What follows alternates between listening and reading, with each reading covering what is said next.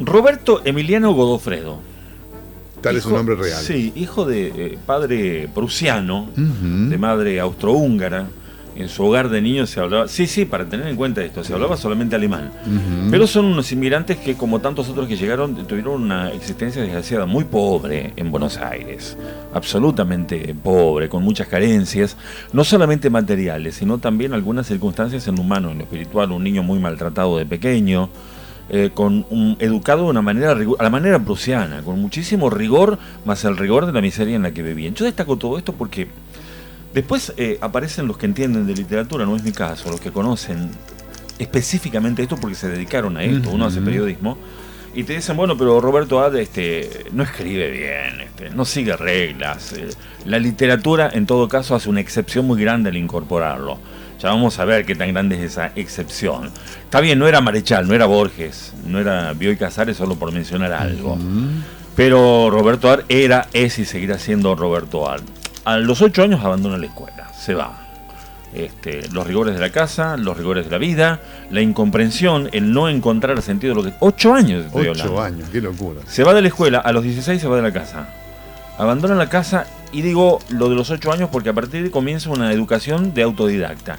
Él comienza a leer por las buenas o las malas, comienza a leer lo necesario para darse una cultura. A los 16 dice, hasta acá llegué, me voy de casa, se hace pintor, mecánico, eh, fabrica ladrillos, eh, trabaja en el puerto, hasta que en un momento dice, hay un diario que está buscando redactores. Epa. Y bueno, si ya hice ladrillos. ¿Avenida de Mayo no? Y trabajé, y trabajé levantándose, señor, bolsa en el puerto. Me voy a probar como periodista. No, en realidad no era tan así, pero sí va. Claro. Y ahí comienza su derrotero periodístico en grupos literarios. Comienza una vida de bohemio. Y además a tratar de despuntar algo que para él va a ser liminar, la literatura. ¿Por qué? Porque llega una obra emblemática. Si bien a mí me gustaron mucho más, confieso, Los Siete Locos para mí una obra magistral, Los Lanzallamas. Es una obra de fuerte contenido social. Toda su obra está cargada de un fuerte contenido social. Eh, su libro quizás más emblemático es El juguete rabioso.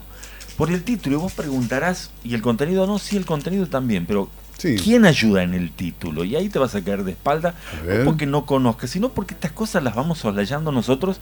A ver, en el universo de tantas cosas que leemos y aprendemos, hay cositas que se nos pasan por alto. Porque Roberto Al no solo fue amigo, sino secretario de Ricardo Guiraldes. Nada más y nada menos. Este que escribía mal, este que no tenía escuela, este que... Una cosita así, no era observador el hombre, claro. Entonces se hace no solo secretario Ricardo Guerrero lo hace su secretario, sino amigo. Y cuando él va a publicar, 26 años tenía, su primera novela, La vida puerca, Guiraldes le dice con la sapiencia que tiene. Ese fue la primera novela. La primera novela. Con la sapiencia que tiene Guiraldes dice, amigo, para no te van a entender, no te van a comprender, no te van a aceptar, no te van a abrir una puerta con ese título. No está preparado Buenos Aires para esto, Buenos Aires. La sugerencia es El juguete rabioso. Y es el título. El título es sugerido por Guiraldes. En realidad el título. Autor de Don Segundo Sombra, decimos para alguno que estaba inadvertido, Muchísimas gracias. En realidad está incluido en la obra, es uno de los capítulos, son cuatro capítulos. Él le sugiere que tome ese título de ese segundo capítulo. En realidad lo escribe Arte, pero Guiraldes dice, no, ese es el título de la novela. Y, y, mirá la visión. Yo te repito sobre esto, para mí hay novelas mucho más importantes, sin embargo, no se puede dejar de lado el juguete rabioso. 26 años tenía Roberto A. cuando escribe esta obra. 26 años. Qué maravilla. Derrotero interesante. Ojo, que dijimos desde los 8 se arrancó, dejó de la, escuela, a los 16 se fue de la casa, trabajó de todo hasta que arrimó, arrimó, porque esa es la idea, a, un, eh, a una redacción de diario. Exactamente, y allí no acaba, de todas maneras, digo, por eso vuelvo otra vez a los siete locos y los lanzallamas, no abandona su imaginación febril por hacer muchas cosas más instala un laboratorio de química.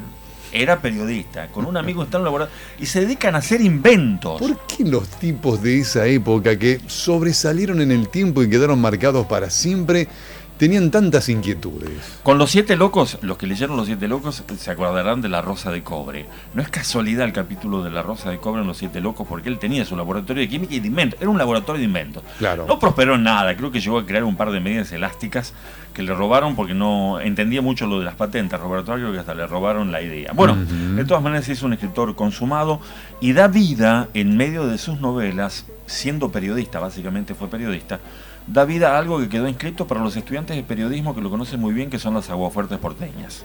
Yo me saco el sombrero porque eh, mi amigo, que me invita hoy a hablar acá en la radio, tiene la buena costumbre, cuando abre el programa, de traer esas cuestiones que vienen prendidas con uno cuando eh, uno deja los últimos pasos para llegar a la radio, transpone el umbral no queda el mundo atrás, el mundo viene prendido como abrojo en, nuestra, en nuestras pilchas, en nuestras ropas. Él se sienta y comienza a sacar esos abrojos y son esas cuestiones que ustedes escuchan a la mañana de modos, usos, costumbres, eh, palabras, cadencias, rumores, olores que a veces llegan desde los bares. Bueno, eso que hace Duilio tiene la esencia de las aguafuertes porteñas. No es casualidad, en realidad, por eso la admiración por este escritor. Esto lo va a encumbrar como un gran periodista de aquel momento, va a seguir publicando obras que son absolutamente, a ver, insoslayables en la lectura. Sin embargo, los contemporáneos dicen, es un escritor de segunda línea. Hmm. Muere muy joven, a los 42 años. A los 42 años. Y a partir de allí comienza una revaloración de su obra. Abelardo Castillo dice, Art es lectura obligada. Guillermo, Guillermo Sacomano lo compara hasta con Cortázar. Cortázar mismo lo menciona como inspirador de su obra, como un hombre insolayable, se lo compara hasta con Rodolfo Walsh. Qué maravilla ese entretejido que se da. Piglia,